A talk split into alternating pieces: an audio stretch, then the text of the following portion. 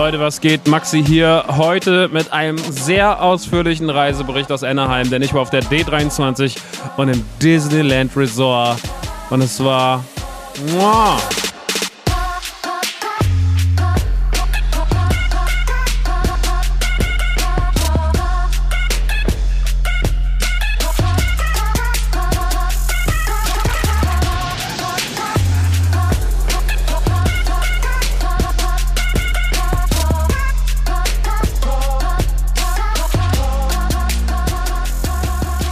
Es ist die 76. Man Cave. Mein Name ist Max Nikolas Maria von Nachtsheim, aka Rockstar. Und heute reden wir in diesem ausgezeichneten Solo-Podcast mal wieder äh, über ein Disney-Thema, genauer gesagt über ein Disney-Parks-Thema, aber auch ein bisschen über die D23, auch wenn ich darüber schon sehr ausführlich sehr viel geredet habe mit Jessica äh, im Radio Nukular-Podcast, aber für die Menschen, die das nicht gehört haben oder die davon nicht genug kriegen, nochmal ein ganz kurzer Abriss zumindest. Schön, dass ihr wieder da seid, schön, dass ihr wieder zugeschaltet habt. Äh, es ist wieder Mauszeit, ja, ähm, ist keine Auszeit, sondern hier ist wieder eine kleine Mauszeit. Äh, ich war wieder weg für Disney, nachdem ich ja schon im äh, wann war es? Im Juli auf dem Avengers Campus war, zur Eröffnung in Disneyland Paris und ich schon dachte so, okay, cooler, krasser wird's dieses Jahr nicht mehr.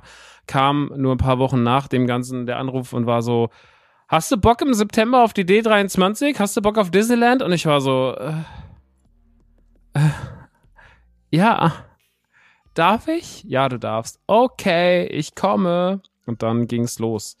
Ähm, ja, das war ein großer Spaß. Ähm, ich war eigentlich für Radio Nukular dort, äh, habe ja auch für Radio Nukular dort gepodcastet, wie gesagt.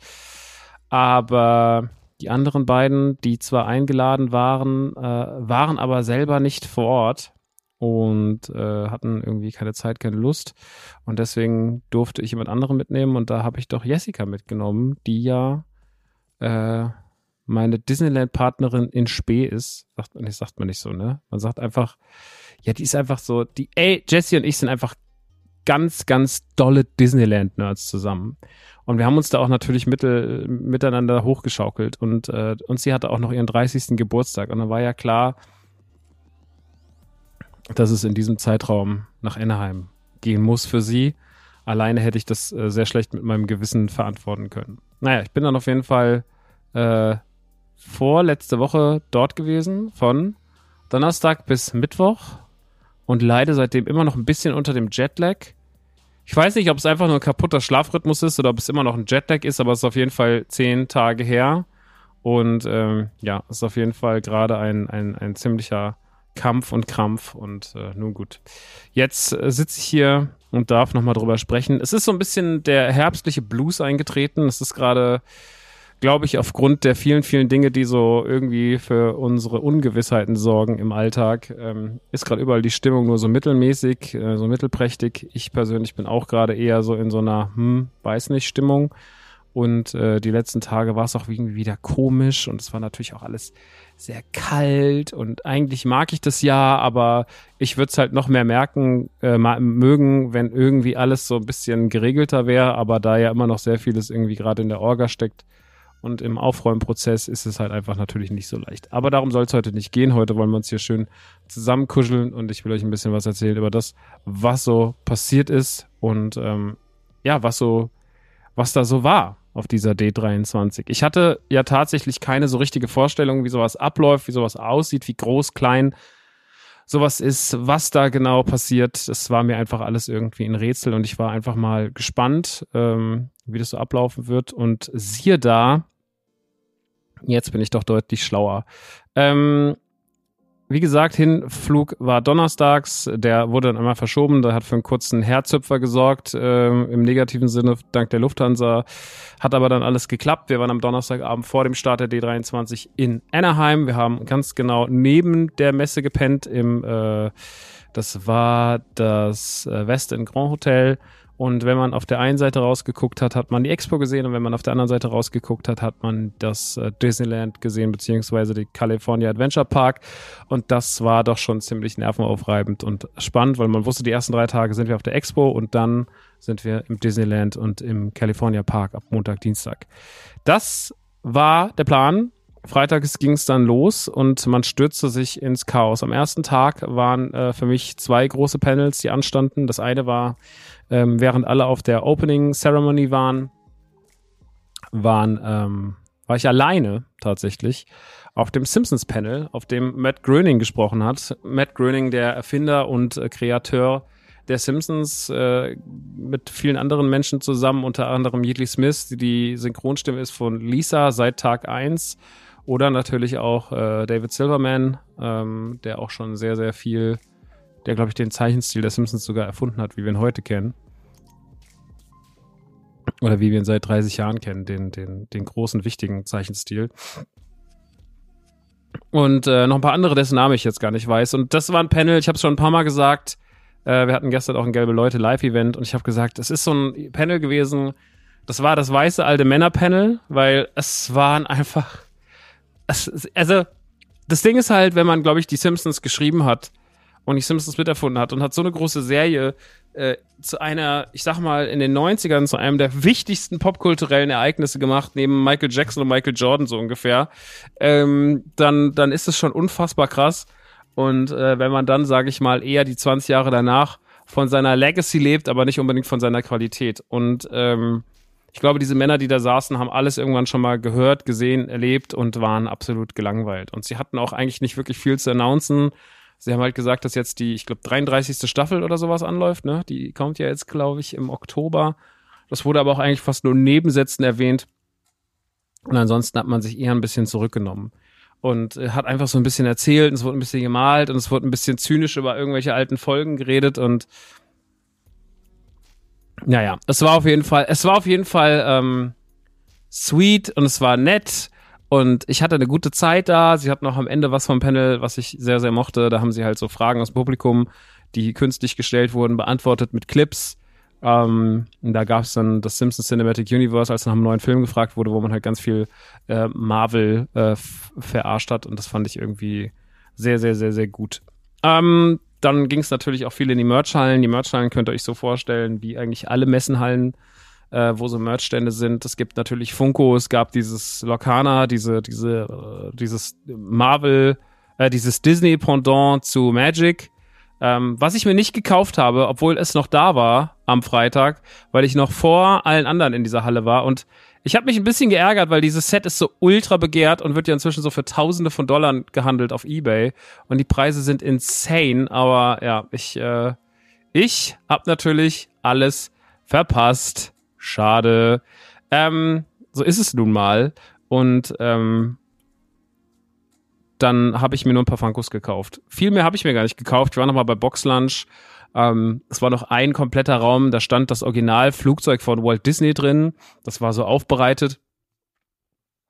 Dazu hat Funko sogar ein Funko gemacht. Ähm, eine Mickey Mouse mit diesem Flugzeug in so einem kleinen Modell. Und äh, ja, also es sind halt viele große Anbieter, die dort ihre Stände haben mit Exclusives und so weiter und so fort. Amazon, Boxlunch, also viele Ketten, die wir auch hier einfach nicht so haben äh, in Europa und äh, Funko natürlich und Ravensburger hat einen Stand und auch verschiedene Klamottenmarken und Launchfly und dies und das und es gab ganz schön viel und es war ganz schön voll und Pins ist natürlich ein riesengroßes Thema. Es gibt so viele Pins überall.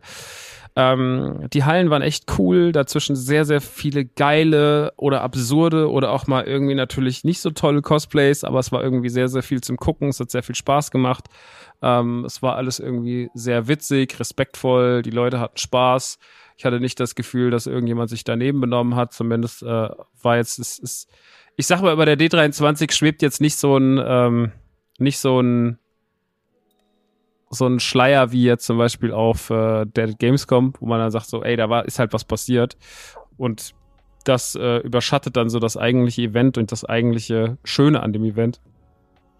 Die D23 hat es geschafft, dann doch durch äh, die D23 zu glänzen und nicht durch andere Negativpresse aufzufallen. Ähm, nachdem dann die Merchhallen ein bisschen erkundet wurden und eine sehr teure, aber sehr, sehr, sehr, sehr leckere Pizza gegessen wurde, ging es dann auf das erste Panel. Das erste Panel war ähm, Disney Studios und Pixar. Da wurden neue Pixar-Filme vorgestellt, Inside Out 2 wurde vorgestellt. Es wurde sehr viel von den Live-Action-Sachen gezeigt, die jetzt kommen. Äh, Peter und Wendy kommt ja oder was kommt noch? Äh, Schneewittchen wird verfilmt mit Gail Gadot, die war danach auf der Bühne. Es ging kurz um Hokus Pokus 2, der jetzt bald kommt. Da war dann ein Video mit den drei Mädels, ähm, die quasi was eingesendet haben, weil sie nicht vor Ort sein konnten. Bei Peter Pan war Jude Law auf der Bühne, weil er Hook spielt. Mm, und es war einfach irgendwie ziemlich krass. Und dann später kamen halt noch Disney-Filme. Und man hat halt dieses große, diese große, große, diesen 100-jährigen Geburtstag von äh, Disney. Der sollte dort äh, groß zelebriert werden. Und äh, weil nächstes Jahr ist es ja soweit, äh, deswegen heißt die D23 ja auch D23, weil Disney 1923 gegründet wurde und nächstes Jahr hat die Firma in 100-jährigen Geburtstag. Das ist natürlich bei so einer Legacy mit so viel krassen Filmen und Franchises äh, schon was sehr, sehr, sehr Besonderes. Und deswegen, ähm, ja, wird das natürlich nächstes Jahr ein riesen, riesengroßes Ding. Und da wurde dann allerhand gezeigt und allerhand vorgestellt. Ähm, das Filmpanel war auf jeden Fall sweet. Es war auch schon so, es hatte schon die ersten Highlight-Momente. Wie gesagt, Inside Out 2 war natürlich toll. Äh, auch Stars zu sehen, wie Jude Law zum Beispiel, das war schon cool. Oder der ganze, ähm, klar, der ganze, es gab ja diesen Enchantment-Film ähm, mit, wer ist der nochmal? Die ich, ich bin verliebt in sie, aber ich weiß den Namen nicht. Naja. Ähm, ihr wisst schon, dieser komische Verzaubert-Film hieß er, glaube ich, im Deutschen. Und ähm, da war dann auch der gesamte Cast auf der Bühne. Ähm, auch der Mensch, der bei Sonic mitspielt, ähm, den ich auch den Namen gerade nicht weiß. Er war auch mal Cyclops vor vielen Jahren. Äh, der war auf der Bühne.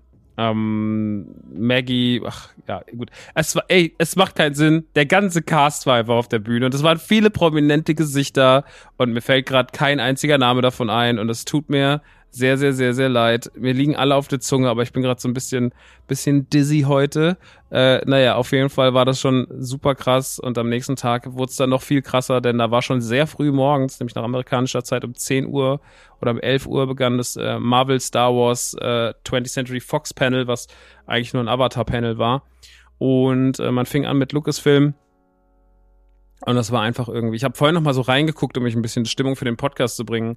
Und es fing direkt an mit ähm, mit ähm, Diego Luna, der auf die Bühne kam, also Endor, weil es war ja dann kurz vor dem Release von Endor. Endor ist ja jetzt vor äh, letzter letzte Woche am Mittwoch angelaufen äh, weltweit und ich habe mir eigentlich vorgenommen, heute keine Review zu den ersten drei Folgen zu machen. Ich kann euch aber schon mal trotzdem so ein kleines äh, Zwischenfazit geben, weil ihr wisst ja, ich rede viel und gerne über Star Wars und äh, hatte ja auch mit Boba Fett und Obi-Wan Spaß, aber auch meine Probleme. Und Endor habe ich ja so ein bisschen schon prophezeit, das könnte das Ding werden, was Star Wars so richtig, richtig, richtig fett macht.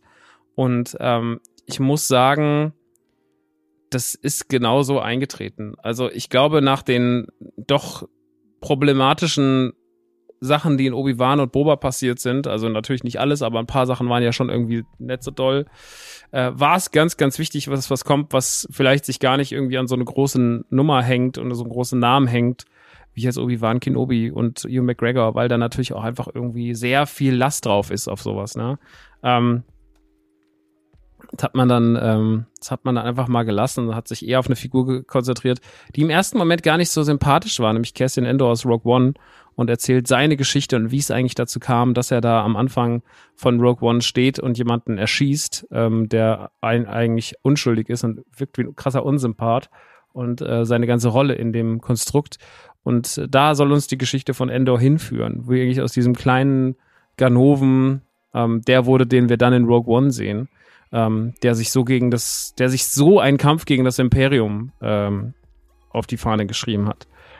Und Endor macht was, was ich nicht hab kommen sehen, denn Endor ist sehr erwachsen, sehr düster und Endor erzählt auf eine ganz humane Art und Weise Star Wars, so wie wir es noch nie gesehen haben. Wir kennen immer die Space Opera und wir kennen das, was vorne passiert, aber wir wissen nicht, was in den Fenstern dahinter passiert. Und hier sehen wir jetzt quasi das. Wir sehen Menschen, die Kaffee trinken, die irgendwie Nudeln aus Pappbechern essen, die einfach so ein Alltagsleben führen. Ähm, wir kriegen Star Wars in einer ganz anderen Form. Wir kriegen ein leichtes Gefühl von Star Wars, aber wir werden nicht ständig daran erinnert, was ja an Star Wars früher so geil war, sondern man nimmt einfach die Formel und macht daraus ein ganz neues Gericht. Also man nimmt sich, bedient sich nur ganz weniger Zutaten und kocht ansonsten mal was ganz Neues. Und äh, das äh, weiß ich sehr zu schätzen. Das rechne ich dieser sehr, sehr, sehr hoch an Äh, sie erspart sich peinliche Momente. Sie ist unfassbar gut gefilmt. Sie ist unfassbar gut geschnitten. Sie hat ein unfassbar krasses Sounddesign. Also sie ist im ganzen Making ist die top notch. Ähm, die sieht richtig, richtig gut aus. Der arbeitet echt mit richtig geilem filmischen Handwerk, wie wir es bei Boba und Obi auch nicht gesehen haben, meiner Meinung nach. Ähm, also das ist alles wunderbar. Und dann kriegen wir auch irgendwie so eine andere Erzählweise von Charakteren und Tiefsinnigkeit und Vielschichtigkeit und das wird alles so sehr geboten und deswegen gefallen mir die ersten drei Folgen von Endor sehr, sehr, sehr, sehr gut und ähm, ich habe da echt äh, sehr viel Spaß mit und finde diese Sendung bis dato super gelungen. Auch der Einstieg, er geht in durch so eine Straße, das ist alles schon fast so Blade Runner mäßig. Er geht in Bordell, was auch als Bordell benannt wird. Also es ist jetzt nicht irgendwie so ein halber komischer Vergnügungsclub wie äh, in, in, ähm, in Boba Fett noch, sondern es ist wirklich ein Bordell und man traut sich doch viel, was und revolutioniert auch so ein bisschen den Gedanken an Star Wars. Und das ist, glaube ich, sehr, sehr, sehr, sehr wichtig, dass das jetzt gerade passiert, weil, wie gesagt, wir wurden mit Fanservice überschüttet und dabei ist viel Gutes rumgekommen, aber auch manche negativer Beigeschmack und die Hater hatten sehr, sehr viel Futter die letzten Monate und deswegen meine Liebe für Star Wars ähm, ist wieder mal entflammt sie ist ja immer da, sie ist immer, die Flamme ist immer am Köcheln, aber jetzt ist sie gerade mal wieder ein Stückchen höher geschossen und ich hoffe, dass sich das mit den neuen Folgen und dann natürlich auch mit der zweiten Staffel, die auch noch kommen soll, auch nochmal zwölf Folgen beinhalten wird, ähm, dass sich das dann auch hält, aber bis dato verspricht es Großes. Naja, auf jeden Fall, um den Sprung zurückzufinden, die waren auch alle da oder ein großer Teil des Endor-Casts war da. Danach äh, kam Warwick Davis auf die Bühne, den ich ja sehr, sehr, sehr, sehr mag. Äh, Warwick Davis ist ein kleinwüchsiger Mann, der viele, viele große Rollen gespielt hat in Harry Potter, in, ähm, in äh, Star Wars, und auch in Willow. Willow war so sein, ja, sollte so sein Debüt werden als, als großer Schauspieler. Das war aber leider damals ein bisschen trashig ähm, gemacht. Ist, glaube ich, auch ein Film, der so ein bisschen, ja, wird so ein bisschen abgekultet, kann man auch machen. War ein George Lucas-Film. Aber er hat natürlich jetzt nicht den Erfolg gehabt, den Star Wars hatte und auch äh, nicht mal im Ansatz daran gereicht. Ähm, das war ein bisschen schade, aber trotzdem war äh, äh, hat man aus Willow jetzt nochmal eine Serie gemacht, in der Warwick Davis immer noch die Hauptrolle spielt und ein junger neuer Cast dazukommt. Unter anderem kommt aber auch noch Christian, äh, nicht Christian Bale, sondern Christian Slater noch dazu. Ähm, und viele jüngere Schauspieler, die wir kennen, ähm, aus verschiedenen Produktionen, auch von Marvel und so weiter und so fort. Und das sieht alles sehr interessant aus. Also ich habe irgendwie, ich habe überhaupt keine Erwartungen an die Willow-Sendung, aber ich habe irgendwie Bock drauf. Und äh, irgendwie sieht die, irgendwie sieht die interessant und schön und gut aus. Und da bin ich gespannt, was damit passieren wird. Nachdem dann Willow rum war, kam äh, Dave Filoni auf die Bühne. Da habe ich sehr, sehr laut geschrien. Es wurde über ähm, die zweite Staffel Bad Batch äh, gesprochen, die ja im Januar startet. Es wurde über Tales of the Jedi gesprochen. Der Trailer wurde das erste Mal gezeigt. Den könnt ihr inzwischen ja auch gucken. Eine, eine eine Serie, Anthologie will ich jetzt nicht sagen, aber eine Serie, die sich in sechs Folgen mit sechs verschiedenen Werdegängen von Jedi beschäftigt. Äh, es ist eine Animationsserie, es geht um Ahsoka, es geht um Count Doku, es geht um Mace Windu, es geht um Yoda, ähm, es geht um Griddle, oder wie heißt die nochmal? Grivel? Weiß ich nicht mehr. Naja, auf jeden Fall die, der, der, die, die weibliche Yoda. Vielleicht sehen wir was über die Entstehungsgeschichte von Grogu, wer weiß. Ich bin auf jeden Fall gespannt. Naja, und auf jeden Fall, ähm, die Yaddle heißt sie, ne? Yaddle? Yaddle, Yaddle, irgendwie sowas. Ähm, das wird alles da drin sein und da bin ich sehr gespannt drauf. Das startet im Oktober und dann im Februar startet Mandalorian und äh, voraussichtlich startet da Mandalorian. Und da waren natürlich auch Giancarlo Esposito und äh, Pedro Pascal und natürlich auch die Schauspielerin der Amara oder von Bo-Katan auf der Bühne und das war sehr, sehr, sehr, sehr nice und hat sehr, sehr, sehr viel Spaß gemacht. Und äh, ja, das wird auf jeden Fall eine, meiner Meinung nach, eine großartige Serie. Ich äh, freue mich wirklich sehr drauf. Und ähm, ja, ich, äh, Mandalorian wird einfach, wird einfach geil. Dritte Staffel sah auf jeden Fall, Trailer sieht gut aus, ist ja inzwischen auch endlich online.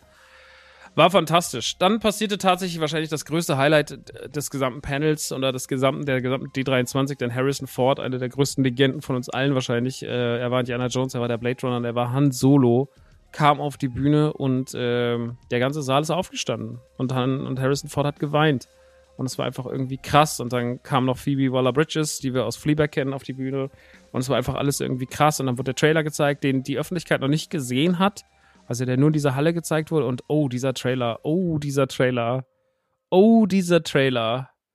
Jesus Christ, der ist wirklich, ähm, der sieht sehr gut aus. Sieht so aus, als hätte man die DNA, das sind Franchise Indiana Jones nochmal richtig verstanden und was Schönes draus gemacht. Ich bin sehr gespannt. Im Juli nächsten Jahres kommt er ins Kino und ich bin sehr, sehr, sehr, sehr, sehr, sehr, sehr gespannt drauf. Freue mich, freue mich äh, sehr.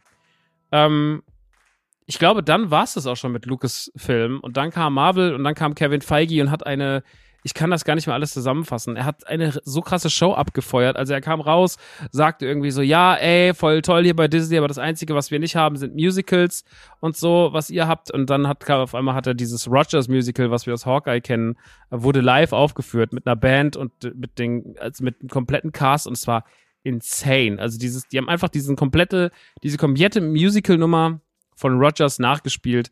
Und da muss man mal sagen, was mich echt umgehauen hat war generell äh, bei diesen Messen der Sound. Also normalerweise sind solche Leinwände und solche Boxen bei so einem Raum, der so blöd ist von der Struktur, ähm, sind die echt nicht so geil.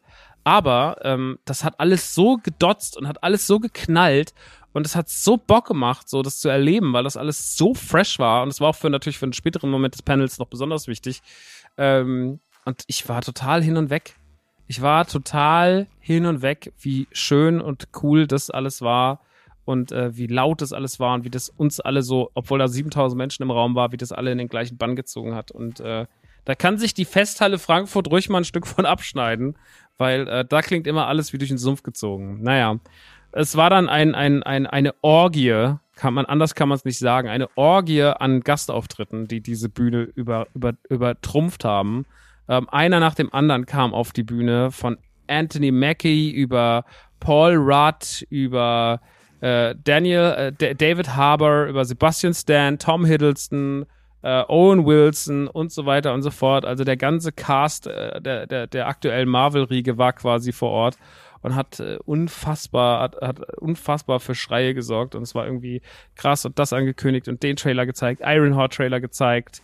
Ähm, äh, Secret Invasion gezeigt, ähm, den ersten Trailer zu Quantum Mania, dem neuen Film von äh, Ant-Man wurde gezeigt. Also es war verrückt und, und das hörte nicht auf und am Ende hat man dann noch mit den Marvels aufgehört. Also ähm, Captain Marvel, aka krass, jetzt habe ich ihren Namen. Brie Larson war auf der Bühne, die Schauspielerin von Kamala Khan, dessen Name ich wirklich noch nicht weiß, war auf der Bühne und die Schauspielerin von Monica Rambeau, dessen Name ich leider auch nicht weiß, waren auch auf der Bühne, haben dann noch The Marvels angekündigt, haben den ersten Trailer gezeigt und äh, haben gesagt, dass der nächstes Jahr im Sommer kommt. Und es wirkte alles sehr gut. Also Kevin Feige hatte eineinhalb Stunden äh, seine Show gemacht, hat auf jeden Fall überzogen und es war insane. Also er ist einfach, es ist einfach, was ich auch so krass fand, Kevin Feige geht ohne Kevin Feige hat einfach ohne Teleprompter geredet. Ähm, und ja, es war einfach irgendwie heftig. Naja, und dann kam Avatar 2, James Cameron wurde zugeschaltet, Sigourney Weaver war auf der Bühne und auch noch ein paar andere Schauspieler von Avatar waren auf der Bühne. Und äh, es wurde kurz drüber gequatscht und dann äh, wurden halt 3D-Brillen ausgeteilt, was ich extrem krass fand, weil auf einmal hatten wir alle irgendwie, es war so schnell konnte man nicht gucken, so schnell hatte man, hatten alle im Saal eine 3D-Brille in der Hand und dann wurden sechs verschiedene Szenen gezeigt aus Avatar 2 Way of the Water. Und ähm, ich kann euch nur dazu sagen, ich finde es optisch unfassbar beeindruckend. Also ich finde es optisch einmalig beeindruckend. Der Sound hat geknallt, es sah ganz toll aus. Die, die Tiefe des Wassers, es war wirklich wow. Aber leider ist es halt Avatar. Und ich bin sehr, sehr, sehr gespannt, wie dieses sehr ambitionierte Projekt dieser Avatar-Filme, ähm, wie das so laufen wird, weil James Cameron hat ja direkt schon Avatar 2, 3 und 4.1 abgedreht und sitzt da jetzt an seinem Mammutprojekt, ähm, was noch mindestens vier Filme groß sein soll, also mit die drei plus noch einer.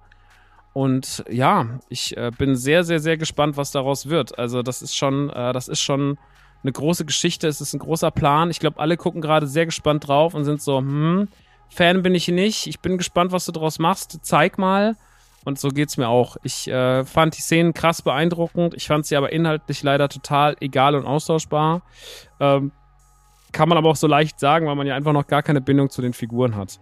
Und es ist halt auch so, also ich kenne sehr, also ich, eigentlich kenne ich nur eine Person, schönen Gruß an Jochen an der Stelle, äh, der tatsächlich Avatar-Fan ist. Ich habe mit so vielen Menschen drüber geredet und jeder, den ich kenne, jeder hat gesagt, ey, Avatar ist mir so scheißegal. Und das geht mir leider auch so. Ich fand den damals im Kino schon sehr beeindruckend, also einfach das ganze Erlebnis drumherum, aber das war halt natürlich, ja, es hat äh, so ein bisschen die die, die Story und sowas über, über, überschattet und man weiß dann nicht mehr so viel und da ist dann auch nicht genug passiert, als man sagt, okay, das hat mich auch inhaltlich total abgeholt, sondern es hat mich vor es hat die Welt vor allem technisch beeindruckt und ähm, bin gespannt, ob der Grad zwischen Technik und Story und mitreißender Story, ob der in Avatar 2 besser gegangen wird. Aber ich bin sehr, sehr offen und gespannt, weil es einfach so ein ambitioniertes Projekt ist.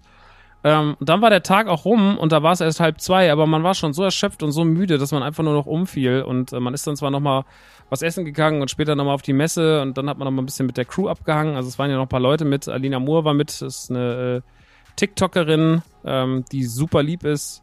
Äh, Lara Loch war mit, die kennt ihr wahrscheinlich eher, Synchronsprecherin, äh, Teil auch äh, des Beans Ensembles schon gewesen oder von Game 2 und ähm, auch einfach eine äh, Twitcherin macht, ist ja auch noch und so, also auch ein sehr umtriebiger Mensch. Ähm, und ähm, dann war noch Bea mit. Bea ist von Kino.de, aber eher im Hintergrund. Felix war mit von Filmstarts, der ist auch eher dort im Hintergrund. Und habe ich noch wen vergessen? Sarah. Na gut, Sarah halt natürlich, äh, die das Ganze quasi mitorganisiert hat. Und ich glaube, das war's dann aber auch. Und natürlich Jessie. Also das ist ja klar, die habe ich jetzt nicht nochmal extra erwähnt. Im Übrigen an dieser Stelle ganz kurzer Werbebreak für Jesse, weil Jesse hat jetzt auch einen Solo-Podcast. Äh, 999 Happy Rides heißt der. Das ist ein Vergnügungspark-Podcast und der ist sehr, sehr sweet. Jesse hat auf jeden Fall äh, die, ist die, eigentlich die geborene Podcasterin. Hat ja eine sehr schöne Stimme und äh, ist sehr gut vorbereitet, sehr gut recherchiert. Ähm, bereitet es wahnsinnig liebevoll auf, macht das sehr, sehr, sehr, sehr sweet und ich bin äh, sehr begeistert und väterlich stolz, will ich fast schon sagen, wie gut sie das macht. Und ich habe sie da sehr, sehr viel supportet und will sie auch supporten. Deswegen 999 als Zahl, 999, Happy Rides. Gibt's jetzt auf iTunes, Spotify. In der ersten Folge geht's ganz viel um die Haunted Mansion beziehungsweise um Phantom Manor in Paris. Und es ist wirklich äh, sehr, sehr, sehr schön. Ähm, geht's auch um folgendes Panel noch, und zwar um das Disney Parks Panel. Das war das dritte und damit das letzte große Panel, auf dem ich war. Äh, ich war da noch auf dem äh, Imagineering-Panel. Äh, Aber das war eher so wie das, ähm, das war in, in, der, in der, ich weiß gar nicht, wie sie Special Hall oder so. Ähm, und da waren eher so die Premier Hall. Und in der Premier Hall waren eher so Talks. So TED Talk mäßig. Und das war auch da dann halt mit den Imagineers, die haben so das durchgesprochen und so Geschichten ausgetauscht und es wurden ein paar Videos gezeigt, aber es war eher so ein, es war wie so ein, es hat sich angefühlt wie ein Podcast zum Gucken, so ein bisschen. Und es war sehr, sehr angenehm, aber war dann auch sehr, sehr müde. Aber das war ähm, noch, das war nach dem Disney Park Panel und das Disney Park Panel an sich war in der gleichen Halle wie auch das äh, Marvel Panel oder wie das äh, Disney Studio Panel, die beiden Panels, von denen ich gerade erzählt habe also in der größten Halle und es war sehr voll. Ich war sehr überrascht, dass das Disney Park Panel so voll ist, aber Disney Parks sind halt einfach den Menschen wichtig und die Menschen lieben Disney Parks. Ähm, und da wurden ganz viele Infos rausgehauen zu neuen Bahnattraktionen, äh, Locations, Parkteilen, Restaurants, äh, Ketten, die sich jetzt dem Disneyland anschließen und so weiter und so fort. Ich muss sagen, so ein richtig krasses Highlight blieb aus. Es gab am Ende äh, ein, eine Aussicht mit Dingen, die man bauen könnte also es waren eher nur so vorgetragene Optionen und Ideen, um vielleicht auch so ein bisschen die Publikumsreaktion abzuschätzen. Und mein Lieblingsvorschlag war da ähm, neben, also es war von einem Cocoland die Rede, es war von einem Encanto-Haus die Rede, was ich auf jeden Fall perfekt finden würde, ein Encanto-Haus. Ähm, es gab ein, ein, eine Idee, ein Vajana-Land zu bauen. Vajana auch einfach ein sehr, sehr schöner Film. Und mein Lieblingspart war aber, dass sie gesagt haben, sie können sich vorstellen, ein Disneyland zu bauen, so eine Art Magic Kingdom 2, aber nur den Villains gewidmet, also nur den Bösewichten. Ursula, Jafar, Khan, ähm, whatever, die ganze Liste runter. Und das fand ich halt so, boah, das wäre ja das aller, aller, aller, aller, aller, aller, aller coolste auf der Welt. Ein Villains Disneyland. Boah. Naja, aber viel mehr wurde da auch gar nicht gezeigt. Wenn es um Star Wars ging, ging es eher um neue Schausteller, aber bei Marvel ähnliches. Das Einzige, was bei Marvel natürlich absolut äh, krass war, war die Idee des Multiverse Rides, der jetzt im Anaheim aufmachen soll, weil da gibt's ja noch ein Gebäude mit einer Tür, wo man noch nicht weiß, was reinkommt und äh, da kommt ein Multiverse Ride rein. Ähm, ein einzigartiges Erlebnis, sagt man, und ähm, da soll man dann ähm, quasi ist die, die Storyline in der Bahn sagt, dass Thanos gewonnen hätte und jetzt müssen alle möglichen Helden der verschiedenen Universen sich vereinen, um den halt zu stürzen. Und das ist der Ride. Und was da genau passiert, weiß man noch nicht. Es wird wahrscheinlich ähnlich wie ähm, der Guardians of the Galaxy Ride, der jetzt im Disney World aufgemacht hat, im Epcot, wahrscheinlich ähnlich spektakulär werden und sehr groß und sehr wahnsinnig und sehr innovativ.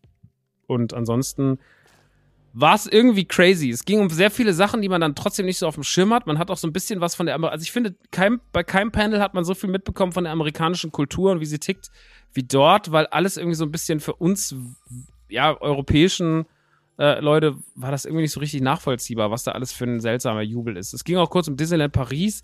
Äh, man hat dann gezeigt, dass da auf jeden Fall dieser Weg hin zu dem, sie bauen ja jetzt dieses, ähm, diese Stadt aus, aus Eiskönigin, aus, aus Frozen, baut man da jetzt hier hin. Arendelle heißt die, ne? Und da führt ja dann auch eine Straße hin, haben sie auch gesagt, da machen sie das Karussell und dies und das und noch so ein paar kleine Rides. Also eher so Fahrgeschäfte, entspannte. Ähm, dass das alles irgendwie sehr schön und sweet aussehen wird. Und ja, da bin ich mal sehr, sehr, sehr gespannt drauf, ähm, was da so passieren wird. Weil das, was man jetzt gesehen hat, sah einfach ähm, ganz gut aus. Also das, äh, ja, man, man, kriegt halt irgendwie so wenig, man kriegt nur so Bröckchen hingeworfen. Aber es war sehr lustig zu sehen, wie sie sonst reagieren, weil halt so Dinge auch, es tauchten auch so Franchises auf, von denen ich noch nie was gehört habe. Ähm, es ging dann auch um, um, um ich war das, war das, war das Tokio? Ich glaube ja. Da, da macht jetzt ein Sumenia-Teil auf. Da haben sie die Animatronics gezeigt, wie die sich bewegen und sowas. Und dann ging es auch um so ein ganzes Franchise, um den Teddybär von Mickey Mouse und dass es da ein Riesenthema ist seit Jahren und dass da eine Figur sich besonders rauskristallisiert hat und jetzt eine Figur, äh, eine, eine eigene Sendung auf Disney Plus kriegt und alle sind so ausgerastet. Ich war so, wer ist das? Das habe ich noch nie gehört. Das war so ganz seltsam, aber auch irgendwie natürlich spannend. Und ähm, ja, äh, dann ging's, also mein Lieblings, mein Highlight dieses ganzen Panel war eigentlich, dass sie eine neue Bäckerei angekündigt haben. Es gibt so eine bestimmte Bäckerei, dessen Namen ich aber nicht weiß das Disneyland hat ja auch so eine Art Village, das heißt nur anders, aber es hat auch so eine Art Village vorne dran mit ganz vielen Geschäften und Fressmöglichkeiten und sowas und verschiedenen Läden. Und da kommt jetzt diese Bäckerei hin. Und als das angekündigt wurde, war das wirklich, als hätte man gesagt, Leute, wir bauen, wir schenken jedem von euch jetzt heute Abend beim Rausgehen 500 Dollar. Also so sind die Leute ausgetickt. Es war wirklich so, was ist denn jetzt los wegen der Bäckerei? Und dann hat jeder beim Rausgehen, das war eh so geil, weil bei diesen Panels gab es immer danach noch für alle Geschenke, Artprints und so weiter und so fort.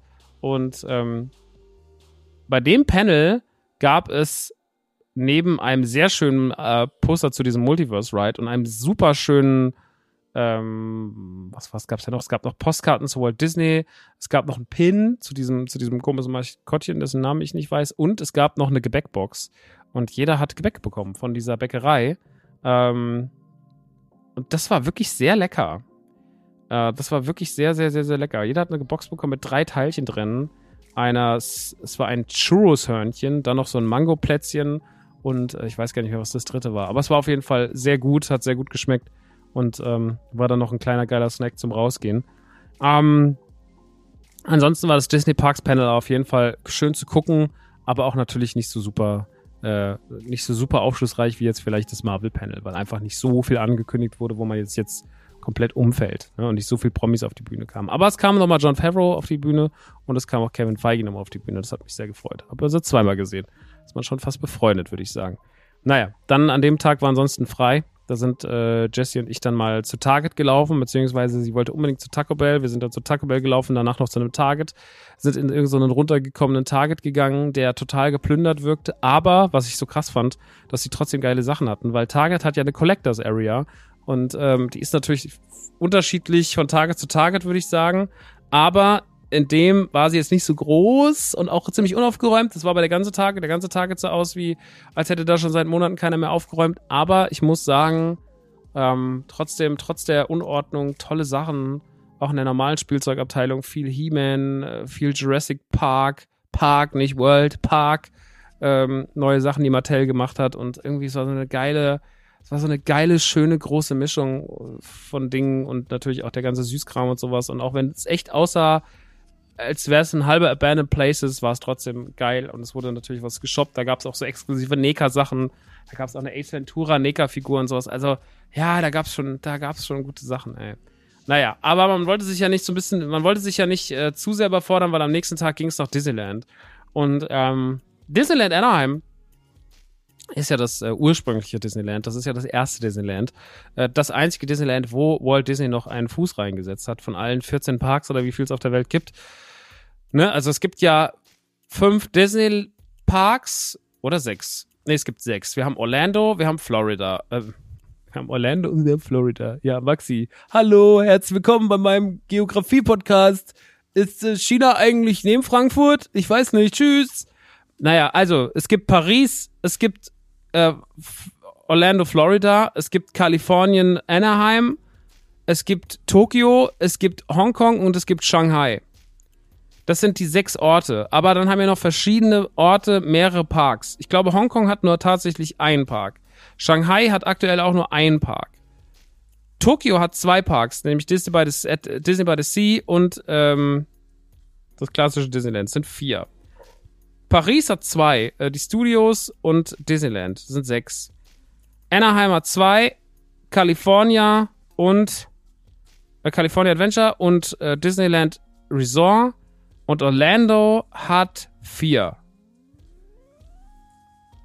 Epcot, Animal Kingdom, Di äh, Magic Kingdom und die Hollywood Studios. Das sind zwölf. Und ich war jetzt in zwei, vier, acht. Das heißt, vier fehlen mir noch. Vier fehlen mir noch, Leute. Wann fahren wir, wann fahren wir gemeinsam die China-Japan-Rutsche? Wann machen wir es, Leute? Wann kommt der Tag? Oh Gott, wie viel das kostet, ne? Gott, da musst du richtig sparen. Wenn du das alles machen willst, musst du richtig sparen. Und dann willst du ja auch nochmal in Tokio, natürlich in die Universal Studios, allein schon wegen Mario. Eieieiei. Naja, mal gucken ich muss mir noch ein bisschen, ich muss mir noch ein bisschen meinen, meinen, meinen Vergnügungspark-Hack verdienen. Ich muss noch so ein bisschen, ich muss noch ein berühmterer Vergnügungspark-Influencer werden, damit ich dann zu solchen Sachen irgendwann mal eingeladen werde. Damit Universal mal sagt, ja, der hängt ganz schön viel in Disney-Parks rum, komm doch mal zu uns. Und dann sage ich, ja, okay, und dann fahre ich nochmal die Strecke, da fahre ich nochmal den Umweg über, über Tokio. Naja, ähm, also Anaheim war, beziehungsweise in Anaheim sind halt zwei Parks, California Adventure und der klassische. Äh, das, wer die Imagineering-Doku gesehen hat, weiß um die Geschichte dieses Disney-Parks. Äh, sie ist verrückt. Am Anfang ist so viel schief gelaufen, die Tickets waren fälschbar, die Leute sind über die Zäune, der Mississippi-Dump war untergegangen, weil er zu voll war. also es ist alles total verrückt gewesen. Ähm, und es war ein ziemlich, es war ein ziemliches Desaster in den ersten Tagen, aber natürlich war es einfach der grundlegende Stein für alles, was wir heute im Bereich Vergnügungspark kennen.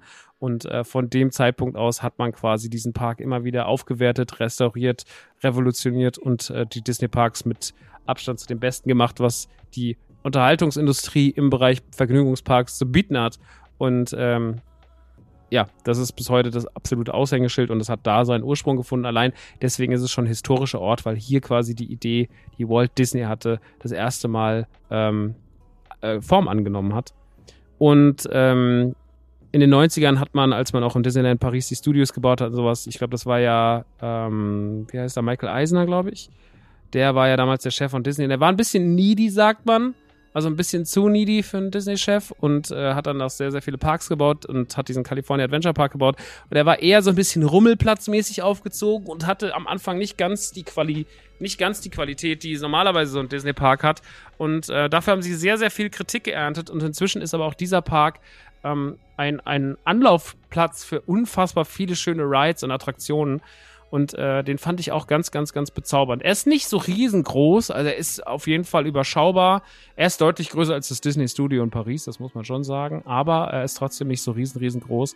Und ähm, deswegen auch schön äh, zu begehen und schön zu snacken. Ähm, sehr, sehr viele Highlights dieser Park und äh, dort haben wir auch angefangen. Wir sind über das California Hotel rein. Dort haben wir unseren VIP-Guide getroffen, nämlich Nick. Und Nick sah aus wie Kevin von Radio Nukular mit einer tollen Mähne. Und äh, das war einfach nur mein Buddy für den Tag, denn er war der Typ, der uns die nächsten 13 Stunden, das wusste er zu diesem Zeitpunkt noch nicht, dass er so durch den Park gerissen wird, aber die nächsten 13 Stunden sollte er uns betreuen, der gute Mann. Und äh, das hat er auch getan. VIP-Guide bedeutet, das sind Menschen, die gehen mit euch durch den Park, erklären euch alles und führen euch auch noch an den Schlangen vorbei. Das heißt, während andere Leute zweieinhalb Stunden warten, wartet ihr eure auf ganz entspannte Basis eure äh, fünf Minuten, fünf bis null Minuten. Und ähm, er erzählt einem sehr, sehr, sehr, sehr, sehr, sehr, sehr viel, auch über die Hidden Mickeys. Überall im Disneyland äh, sind ja auch in allen Disney-Parks haben die Imagineers ja ähm, versteckte Mickey Maus äh, eingebaut und äh, da gibt es sehr, sehr, sehr, sehr viel. Und ähm, ja, da kann man, da kann man viel entdecken. Und da nimmt er einen mit auf die Reise in den Rides, an den Attraktionen, außen, innen, in verschiedenen Anstehbereichen und so weiter. Und davor erzählt er einem ganz, ganz viel und äh, hält die ganze Sache sehr, sehr spannend. Kostet aber auch in der Stunde normalerweise 600 Dollar, der gute Nick. Und ähm, ja, der letzte Mensch, den er vor uns rumgeführt hat, nach seiner eigenen Aussage, war Anthony Mackie, also der, der aktuelle Captain America. Also schon eine Hausnummer. Und äh, Nick war einfach ein wirklich guter Buddy, auch ein Funko-Sammler und wir haben uns sehr schnell ver verstanden. Und ich habe gesagt, so, also, ähm, ich bin, äh, war, bin ein riesengroßer Disneyland-Fan ich war noch nie hier, aber ich weiß trotzdem Bescheid und ich habe uns mal einen Plan gemacht und wir laufen so und so und so und so und so und wir laufen im Uhrzeigersinn und da, dann, da, da, da, das und so und das, so gehen wir dann da rein. Und äh, das war wahnsinnig toll. Wir haben dann im Monster AG angefangen. Das ist ja, das, allein das war schon direkt spannend, weil die Monster AG, der Monster AG Ride ist ja eine Attraktion, die gebaut wurde, ähm, ursprünglich als dieser komische Hollywood Paparazzi Studio Ride, ähm, eine ganz katastrophale Bahn. Könnt ihr euch Videos auf YouTube angucken mit ganz schlechten Animatronics und man hatte so eine Fotofunktion eigentlich am Auto, aber das war das Jahr, in dem Lady Di gestorben ist und äh, die ist ja durch einen Paparazzi-Unfall gestorben, weil sie, weil sie da geflüchtet sind in einem Tunnel und dementsprechend wurde dann dieser Ride beziehungsweise diese Attraktion oder dieses Feature, dass man da so Paparazzi-Fotos machen konnte, ausgestellt. Also ist man einfach nur durchgefahren und hat sich gruselige Abbilder von Prominenten angeguckt, von Whoopi Goldberg und Arnold Schwarzenegger und was weiß ich. Und es war sehr, sehr peinlich und das wurde sehr, sehr gehasst und hatte sehr schlechte Reviews und es gab keine, es gab keine Anstehzeiten quasi in dieser Bahn. Äh, die Leute sind da einfach ähm, haben sich sehr schnell nicht dafür interessiert und haben darüber gelacht und irgendwann hat man diese Bahn dann umgebaut zu einer Monster AG Bahn. Das ist ein ganz klassischer Dark Ride, in dem man quasi die Geschichte von der Monster AG äh, nacherzählt bekommt. Und was ja ein absoluter Running Gag war. Also was, was für mich seit einiger Zeit ein absoluter, jedes Mal, wenn ich mit Jessica in einem, einem äh, Park bin, ein absoluter Running Gag ist, ist, dass Menschen ihr sagen, dass sie ihre Haare schön finden. Und das wurde, das ist auf der Messe oft vorgekommen und es wurde immer absurder, weil als wir zum Beispiel zum Target gelaufen sind, hat eine Frau ihr Fenster runtergekurbelt und hat sie angeschrien, hey girl, I like your hair. Und ich war schon so, was? Und das passiert immer wieder und immer wieder und dann sind wir im am Avengers Campus lang gelaufen, also in Anaheim. Und da stand halt oben eine Black Widow und die hat uns zu ihr runtergezeigt und zeigte auf sie und sie guckte hoch und dann griff ihr Black Widow griff sich selber so in die Haare und zeigte so zu ihr runter, so um mir zu symbolisieren, ich mag deine Haare, machte so, ne, so eine, so eine schöne Haare, schöne Frisur, schöne Farbe und ich war so, was, was ist denn hier los und warum kriegt sie jetzt von allen möglichen SchaustellerInnen und sonst irgendwas die ganze Zeit Lob und jeder sagt, dass sie tolle Haare hat und alle liefen irgendwann ihr vorbei und sagen, I love your hair, oh girl, I love your hair. Und das allerbeste war, ähm, dass am Ende der Monster AG Bahn steht Rose da. Äh, Rose ist diese sehr schlecht gelaunte, ähm, wurmartige Gestalt, die sehr bürokratisch veranlagt ist.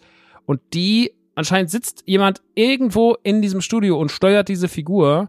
Und ähm, sie sagte dann erst irgendwie so, Girl in the, in the second row. Äh, also damit meinte sie, glaube ich, Sarah.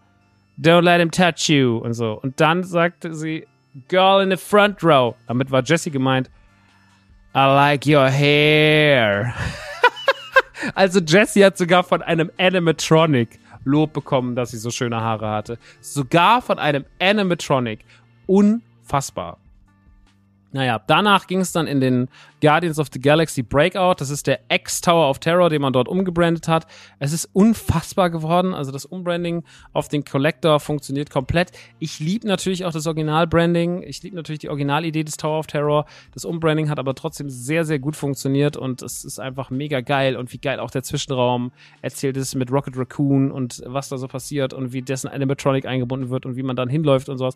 Also man erkennt schon die Struktur des klassischen Tower of Terror total, aber was sie daraus gemacht haben, ist trotzdem total geil und deswegen kann ich mich leider auch nicht beschweren. Ähm, der Tower of Terror ist fantastisch geworden. Ähm, dann ist der Tower of Terror äh, rum gewesen und wir sind auf den Avengers Campus gelaufen. Da dann, wie gesagt, natürlich Black Widow, dies, das. Äh, auch wieder den Webslinger gefahren, aber den habe ich ja schon vor ein paar Ausgaben was erklärt. Das ist halt dieser ne? Spider-Man schießt Netze durch die Luft und äh, es macht einfach nur Spaß. Der war so funny wie noch nie. Ist exakt genauso wie in Paris, also passt überhaupt nichts, exakt das gleiche. Aber was ich halt so unfassbar geil da fand, war, dass ähm, man die Netze äh, dass man nicht falsch rum, dass wir als Team richtig krass motiviert waren. Es waren Sarah, Jesse, Nick und ich und wir waren richtig wir waren richtig auf Krawall gebürstet und haben halt richtig krass da drin gerockt und es hat dann schon sehr viel Energie gehabt und sehr viel Spaß gemacht und das war ein war meine schönste Webslinger-Erfahrung, muss ich wirklich sagen. Äh, als wir dann beim Avengers Campus rausgingen, ging es glaube ich in die Ariel-Bahn. Das ist so ein klassischer Dark Ride, den gibt's auch sehr ähnlich in Disney World. Da bin ich auch schon mal gefahren. Der ist sehr, sehr, sehr, sehr, sehr, sehr schön. Ist einfach ein Dark Ride, der die Geschichte von äh, äh, Ariel nacherzählt. Dann sind wir Goofys, Goofys Flight irgendwas gefahren. Das war das Schlechteste, was ich jemals in einem Disney Park gesehen habe, weil es einfach eine wilde Maus ist, eine schlechte wilde Maus. Ähm, und man merkt so, ich glaube, das ist noch aus der California Adventure Anfangszeit und äh, das ist so ein richtiges, so das könnte auch auf jedem Rummel der Welt stehen. Das ist einfach eine la laute, schlechte Achterbahn. Ähm, dann waren alle schon so ein bisschen von der ganzen, von, waren schon ein bisschen overloaded. Ähm, und dann wollten wir eigentlich nach Radiator Springs, das hatte aber da, hatte aber der, die Bahn einen Ausfall.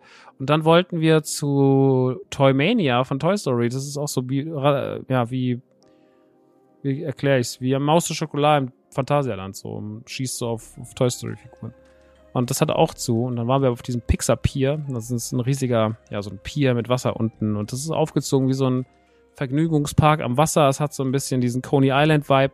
Und äh, da sind wir dann rumgelaufen, sind durch die Merch-Läden, es wurde ein Corn Dog gegessen und dann sind wir halt äh, den Incredible Coaster gefahren. Ähm, ein sehr klassischer Coaster, ein, ein Outside Coaster, aber der äh, Incredible gebrandet ist und der sehr viel Spaß macht und richtig, richtig, richtig geil ist und ich habe mich so auf diesen Ride gefreut und habe mir da ja schon On-Rides angeguckt und so. Und es war wirklich sehr, sehr, sehr, sehr schön. Ähm, als das dann rum war, waren wir, glaube ich, schon fast wieder auf dem Weg raus. Es gibt zwar noch den Grizzly River, aber das ist halt so ein, ja, ihr kennt das ja, die typischen, die ganz typischen, klassischen, wir sitzen in so einem Reifen im Donnerfluss und werden nass Ding, das sind wir dann nicht gefahren. Am nassesten wird man ja im Übrigen in dem im Phantasialand. Das ist ja absurd. Also im Phantasialand wird man ja einfach so nass jedes Mal. Naja, auf jeden Fall, das sind wir nicht gefahren, aber wir sind Sorin gefahren. Und Sorin ist was, was gibt es, glaube ich, auch schon seit den 90ern. Und ich möchte ganz kurz was zu Sorin erzählen. Denn erinnert ihr euch vielleicht noch, als ähm, das Voletarium aufgemacht hat im Disneyland, äh, im Europapark und äh, man gesagt hat, das ist eine innovative Bahn und das gab es noch nicht und keine Ahnung. Diese Bahn wurde ja 2010 oder so aufgemacht in ähm, Kombination mit, ich glaube, mit Air Berlin. Ich weiß es nicht mehr. Auf jeden Fall ähm, ist eine sehr schöne Bahn mit einem sehr schönen Einstiegsbereich, einer schönen Geschichte. Äh, die Geschichte der Eulensteins. Und ich mag mein Voletarium gern.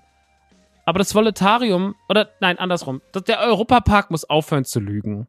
Es ist okay. Europapark, wenn du das hörst. Ich weiß, Europapark, du hörst meinen Podcast. Die Familie mag. Ihr hört bestimmt meinen Podcast. ist ja auch ein, ist ja ein Riesending.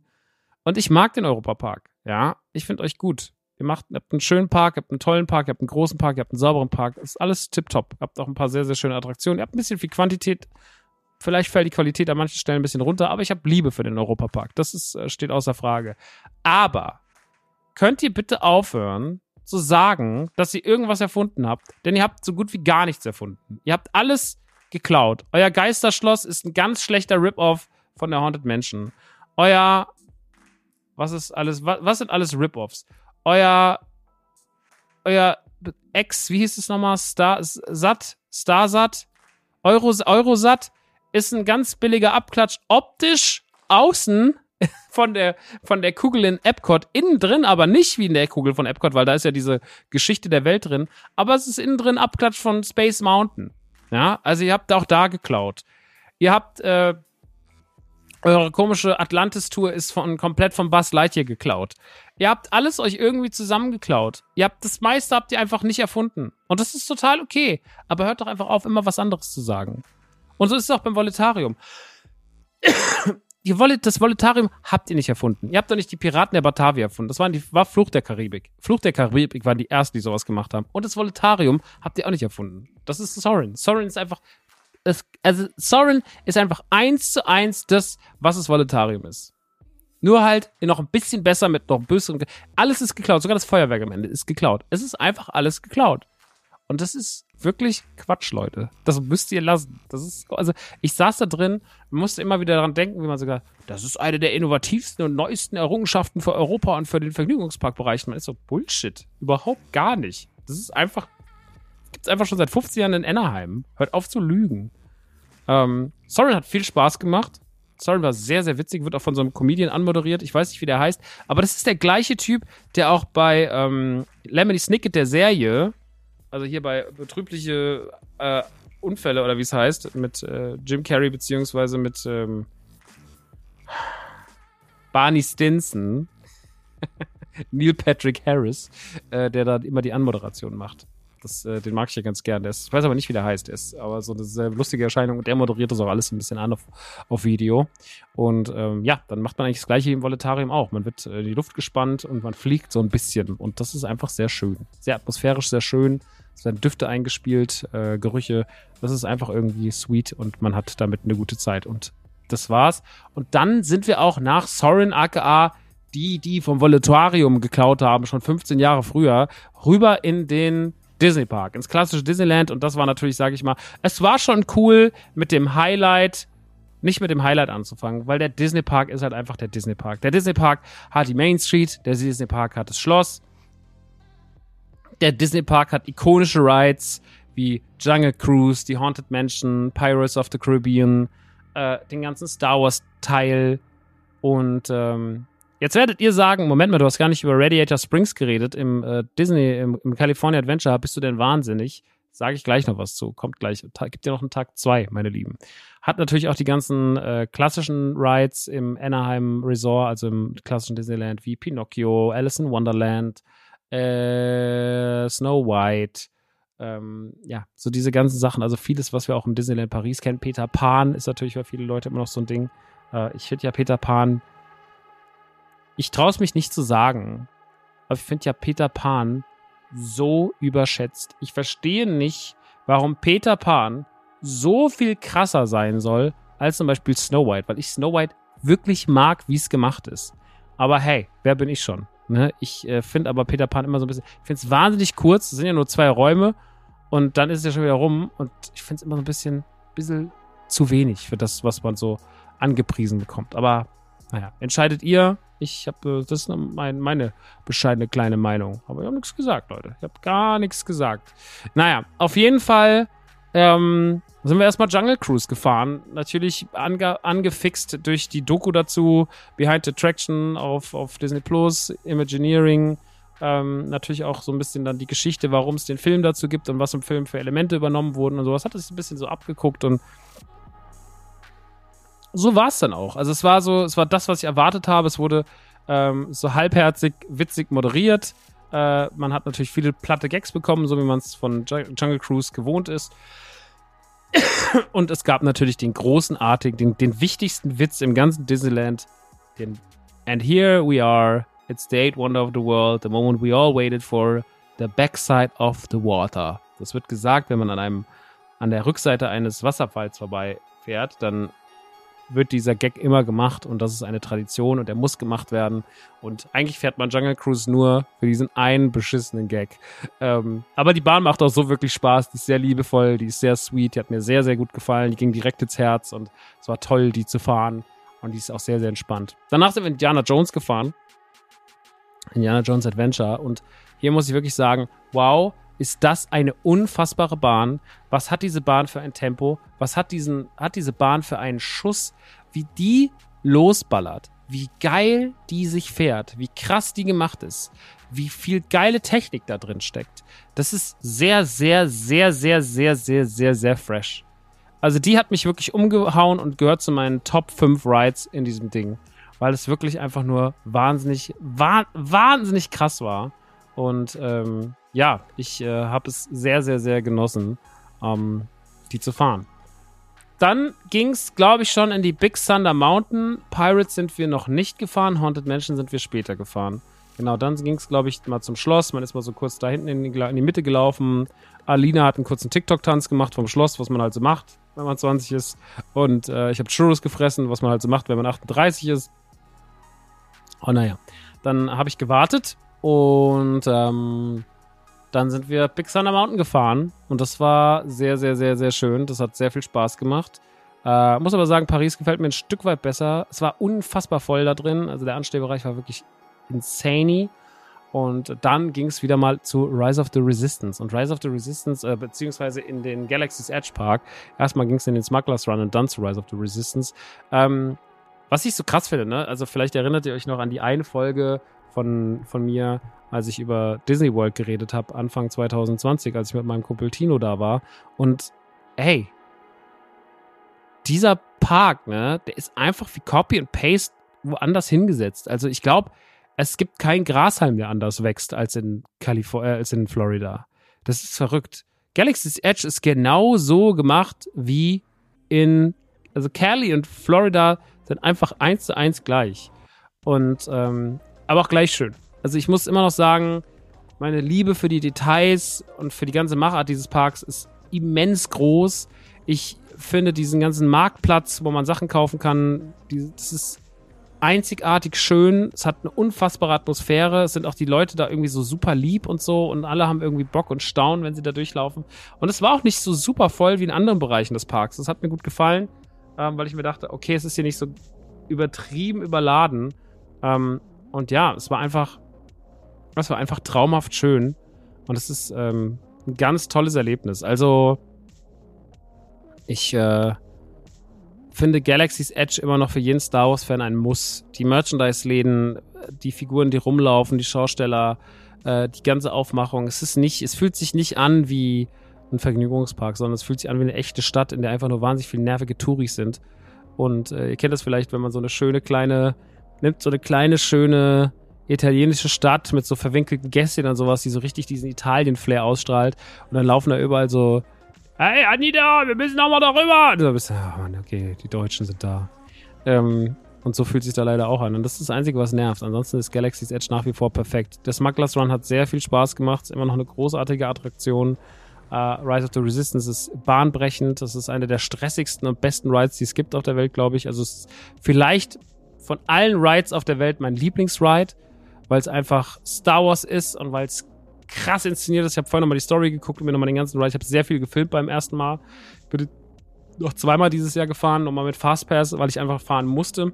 Und ähm, ja, es war, es war unfassbar krass. Also ich hatte wirklich, äh, ich bin immer noch ganz, ganz äh, berührt und geflasht, wie krass diese Bahn ist. Und äh, ja, Rise of the Resistance gehört zu einem der besten Rides, äh, die die Welt zu bieten hat.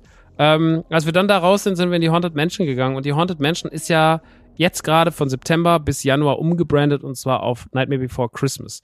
Die Haunted Mansion gehört an sich schon zu den, das wird euch Jesse in ihrer aktuellen ersten Folge erklären, das muss ich nicht machen, ähm, gehört aber zu den ikonischsten Rides von Disney und auch zu den wahrscheinlich am meisten vermarkteten. Also es kommt ja auch ein Haunted Mansion Film, der wurde ja auch bei dem Live-Action-Panel angekündigt mit äh, sehr, sehr vielen prominenten Gästen, unter anderem Jamie Lee Curtis. ich glaube sogar als Lady äh, Leota als Madame Leota und ähm, dieser Bahn ist einfach durch und durch ikonisch, Kult und wirklich fester Bestandteil des Disney Parks. Aber er wird trotzdem umgebrandet und man ähm, macht diesen Ride quasi zu ähm, einer Nightmare Before Christmas Bahn. Und die Mischung aus Nightmare Before Christmas und Haunted Mansion ist so unfassbar geil, weil wenn ihr euch die, ihr seht das, wenn ihr euch am besten mal On-Rides oder sowas anguckt, es ist so schön inszeniert. Es sieht so gut aus. Es ist so krass gemacht. Man merkt nicht, dass hier ba die Bahn irgendwie in zweieinhalb Wochen komplett umgebrandet wird, sondern es sieht aus, als wäre die schon immer da gewesen, wäre schon immer so toll und aufwendig gewesen. Und ja, es ist wirklich einfach nur ein Fest und eine, groß eine großartige Leistung, wie schön diese Bahn ist. Und trotzdem hat sie noch so gewisse, äh, zum Beispiel der ähm, Hit, nicht die Hitchhiking Ghosts, die sind weg, aber ähm, der Headbox, der Headbox Ghost zum Beispiel, der seinen eigenen Kopf in diesem, in diesem Glaslicht hat, ähm, der ist zum Beispiel da und sowas. Man hat noch so klassische Haunted Mansion Elemente, aber man hat alles, alles umgebrandet auf Nightmare Before Christmas und das ist wunderschön. Selbst die singenden Büsten sind raus und werden durch vier singende äh, ähm, Kürbisköpfe äh, ersetzt sowas. Also es ist, es ist fabelhaft. Ihr könnt es euch gar nicht vorstellen, wie toll das alles gemacht ist. Und äh, ja, ich äh, habe sehr, sehr, sehr, sehr große Liebe für ähm, für das, was da passiert. Also, ähm, das war auch ein absolutes Highlight. Ähm, ansonsten gab es nach der Haunted Mansion, glaube ich, erstmal was zu essen. Wir sind dann äh, sehr erschöpft ins Beau Badou oder so. Das ist äh, Beau Boucher, ich weiß nicht mehr. Auf jeden Fall das Restaurant, was zur ähm, Dings gehört, zum, zum, zum Fluch der Karibik. Und nachdem wir dann dort waren, sind wir nochmal so nach äh, Tomorrowland gelaufen, sind immer Space Mountain gefahren, die ist dann stehen geblieben. Wir hatten dann nochmal quasi eine Lichtfahrt im Space Mountain, was ich krass finde, weil man sich ja immer fragt, wie sieht's da drin aus? Und ich kann euch sagen, nicht so spannend. nicht so, nicht so mega spannend. Und dann haben wir da eine Lichtfahrt gemacht. Und ähm, dann sind wir nochmal Small World gefahren, was wirklich mit Abstand, ich bin ja Small World in Orlando gefahren und ich bin Small World äh, in Paris gefahren und ich liebe ja Small World in Paris und ich liebe auch Small World in Orlando. Aber ich muss sagen, Small World in Anaheim ist wirklich eine Katastrophe. Das ist so scheiße. Das ist so gruselig schlecht. Das ist auch, es war auch so richtig, wie so, wie so eine, als hätte er so ein bisschen einer drin rumgebaut, aber irgendwie seine Leitern und so ist nicht weggeräumt. Also dieses typische, dieser große Disney-Kodex hat da irgendwie total gefehlt, obwohl das so eine ikonische Bahn ist. Und es war wirklich, wahrscheinlich, weil sie auch so alt ist und weil man auch noch so viel hat, aber man merkt halt die Zeit, also da hat echt die Zeit dran genagt und, ähm, dass man hat ja auch so ein paar Prinzessinnen sowas reingestellt als die Small World Figuren, aber auch das funktioniert meiner Meinung nach nur so halbgar. Da muss ich sagen, da gefällt mir Paris wie auch bei ein paar anderen Rides echt viel viel besser und deswegen ähm, das habt ihr ihr habt nichts verpasst, wenn ihr es nicht in Anaheim gesehen habt. Ist auch wirklich niemand, ist auch wirklich niemand drin gewesen, war halt immer leere Boote. So, was war schon spät. Das war auch schon spät. Das ist ganz hinten im Eck. Das ist ganz, ganz hinten im Eck. Also wie bei uns auch in Paris, da ist ja auch eigentlich rechts hinten im Eck, aber irgendwie laufen da mehr Leute rum. Naja, und dann sind wir halt nochmal dieses ganze Toontown, gibt's ja gerade nicht, wird jetzt erst aber aufgemacht wieder, kommt jetzt, glaube ich, nächstes Jahr zurück. Äh, nächstes Jahr wird dann auch dieser Mickey Rail Ride oder Railroad kommen, der ja auch jetzt in Orlando aufgemacht hat, in den Hollywood Studios. Und dann sind wir halt noch die ganzen Klassiker gefahren, Pinocchio, Mr. Toad, äh, Alice in Wonderland, Peter Pan, so diese ganzen, diese ganzen Klassiker. Und ja, es war nett. Ähm, Mr. Toad ist grauenvoll. Pinocchio ist wie bei uns, eins zu eins wie bei uns in, in Europa. Äh, Peter Pan ist mühe schlechter als in Europa, finde ich. Und Alice in Wonderland gibt es ja nicht bei uns. Fand ich okay. War auch so ein Dark Ride, auch viel Schwarzlicht, so dieses Ding. Und ich glaube, dann war es das schon fast. Ich glaube, das müsste es gewesen sein. Und dann war man auch tot, weil das, was ich gerade alles erzählt habe, jetzt äh, in, auf eine Stunde runterkomprimiert war, dann innerhalb von 13, 14 Stunden. Und ich hatte so eine Blase am Fuß. Und Nick, ne, der, der konnte gar nicht mehr. Der war wirklich am Ende noch stand, was so da war so, okay, guys, do you think, do you want anything else? Und ich war so, okay, Nick, we have to go to Alice in Wonderland, Pinocchio, Mr. Toad. Und Sarah dreht sich irgendwann nur so um, war so, nee, gehe jetzt.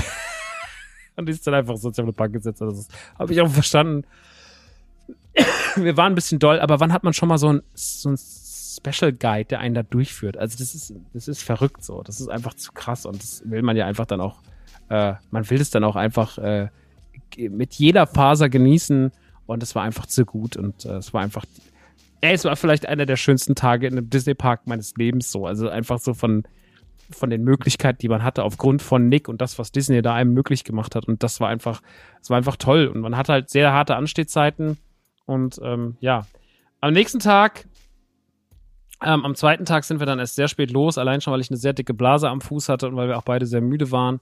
Äh, sind wir also, Jesse ist dann irgendwie mal runter und ich habe dann einfach mal im Zimmer gehockt und musste mal kurz klarkommen und chillen. Und dann habe ich meine Blase irgendwie versucht, in den Griff zu kriegen, aber es hat nicht wirklich funktioniert. Naja, dann sind wir in den Park gewatschelt und äh, es war schon sehr anstrengend, es hat, war schon sehr schmerzhaft. Wir sind dann erstmal wieder in den California Park rein. Wir sind so rein übers Hotel, wie wir auch rein sind äh, am Tag davor. Ähm, sind dann sehr ausgiebig durch diesen California Park gelaufen, nochmal uns das nochmal alles ein bisschen mehr angeguckt, weil vieles hat man ja auch einfach so, man ist ja schnell so durchgehuscht und jetzt wollte man ein bisschen mehr, sag ich mal, das Ambiente genießen. Naja, und waren wir am Pixar Pier und äh, sind mal runter zur Ariel und dann diesen Stadtteil am Anfang, diesen Hollywood-Teil und dann waren wir aber noch wo, wo wir noch nicht waren und zwar Radiator Springs. Und Radiator Springs ist eine der tollsten Attraktionen, die ich in meinem Leben gefahren bin.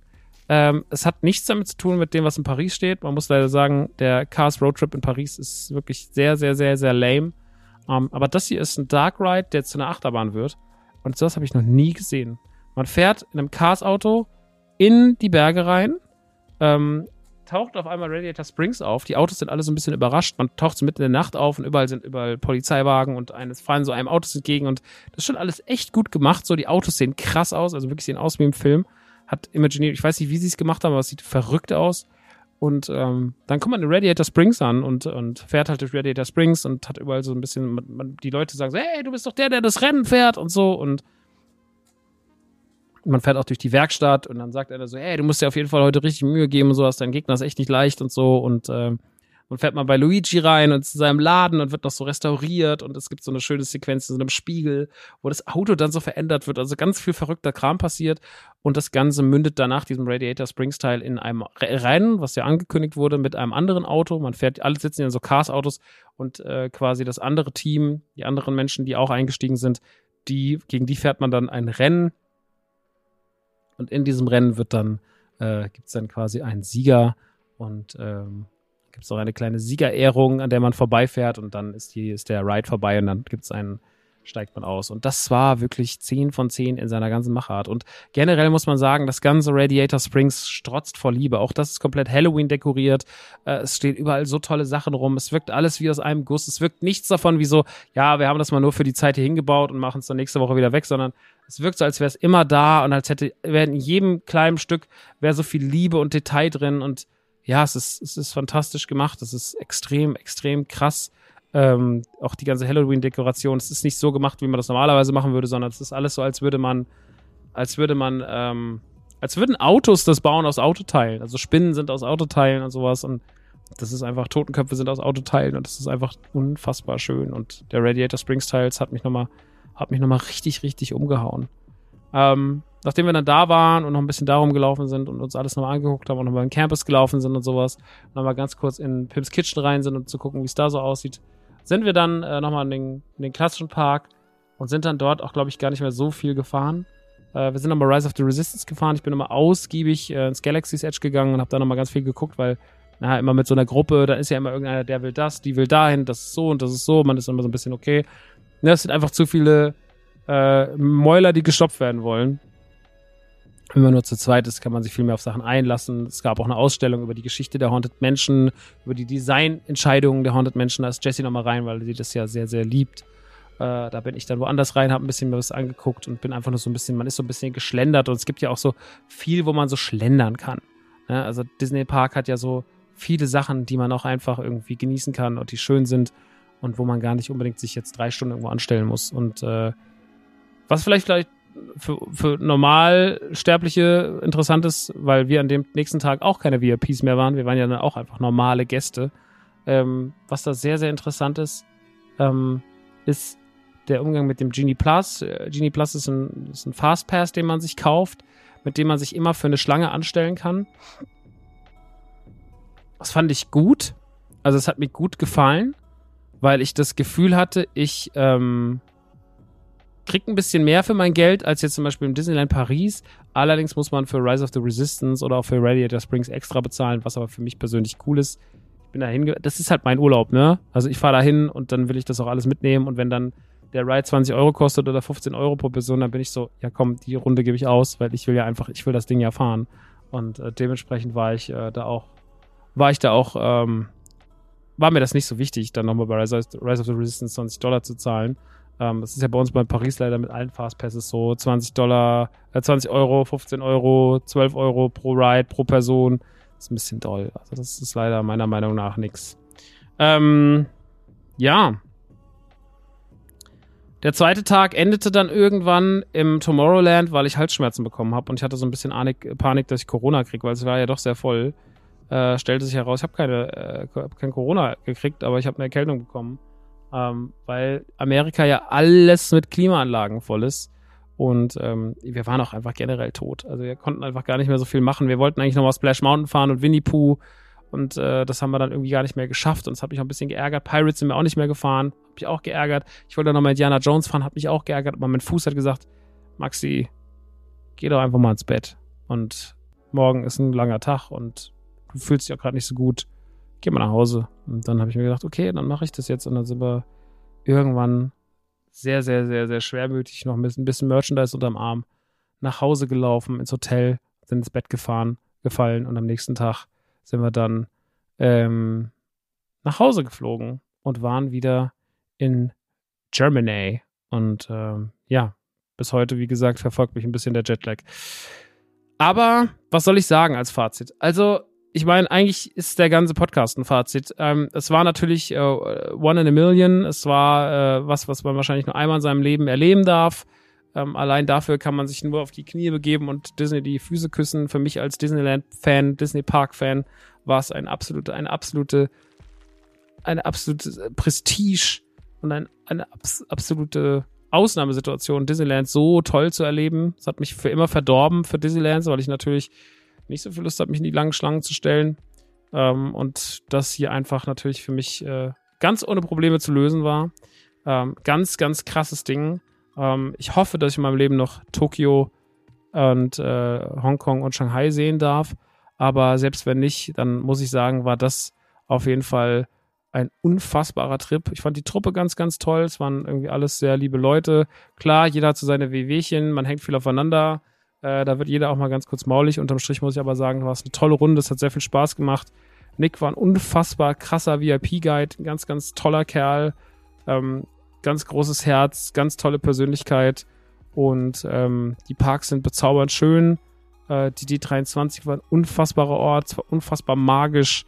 Es ist unfassbar viel passiert, was ich in meinem Leben einmal nur sehen werde. Und das ist halt an dem Tag gewesen oder an diesen Tagen gewesen. Und deswegen war dieser Trip ähm, 10 von 10 mit Sternchen und ich habe nichts zu bemängeln, außer den Fakt, dass es dann irgendwann vorbei ist und man dann natürlich so ein bisschen, ich sag mal, mit so einem Disney Blues nach Hause fährt und irgendwie weiß, okay, zu Hause warten Probleme auf mich, da wartet das auf mich, dies auf mich und man ist dann irgendwie traurig und ähm, ja.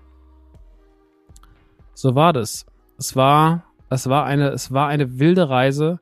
Es war eine wilde Unternehmung. Es hat mir unfassbar viel Freude gemacht und ich bin sehr froh, dass ich das machen durfte. Ähm, und ja, mal gucken, wann die nächste Disneyland-Reise ansteht. Ich freue mich aber natürlich auch, wenn ich wieder Disneyland Paris machen darf. Ähm, Disneyland Paris ist für mich einfach wie nach Hause kommen. Ist immer noch einer der, einer meiner liebsten Orte auf der Welt. Ich weiß, das ist für viele Leute nicht nachvollziehbar und ich kann da auch gar nichts groß gegen sagen, aber ich habe euch ja schon oft erklärt, warum und wieso für mich das Ganze so wichtig und so schön ist. Ähm, Leute, wenn ihr dafür, wenn ihr Lust habt auf Vergnügungsparks, kann ich euch nur sagen, ich meine, das ist natürlich äh, kein billiger Trip, aber es ist das, was man machen sollte, wenn man die Scheiße liebt und wenn man es sich irgendwie leisten kann, weil ähm, das ist schon wirklich alles sehr, sehr, sehr beeindruckend und das ist halt dann doch nochmal ein bisschen anders als die Sachen, die wir in Europa kennen. Ähm, allein für Galaxy's Edge, allein für die Haunted Mansion, allein für Radiator Springs und sowas ist das schon wirklich Wahnsinn. Ne? Das ist wirklich, wirklich, wirklich Wahnsinn. Also, Chapeau, das war wirklich eine unfassbare Reise. Nochmal danke für die Einladung, auch wenn das hier keiner hört. Aber, ähm, soll man ja trotzdem sagen, ähm, ja, ich habe mich müde geplappert. Über eine Stunde, 70 Minuten, 74 Minuten steht hier. Ich würde sagen, wir machen Feierabend. Wir hören uns in zwei Wochen wieder. Es gibt ja auch gerade wieder ein paar Games. Deathloop ist jetzt rausgekommen für die Xbox, was mich sehr freut, weil ich äh, damals auf der PlayStation ist es bei mir zu kurz gekommen.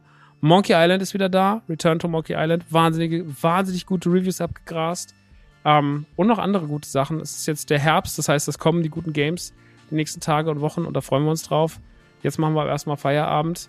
Ähm, in der nächsten Ausgabe dann mehr zu Endor, House of the Dragon, vielleicht Monkey Island und so weiter und so fort. Bis dahin, passt auf euch auf, Küsschen auf die Nase und bis bald. Ciao, Sie.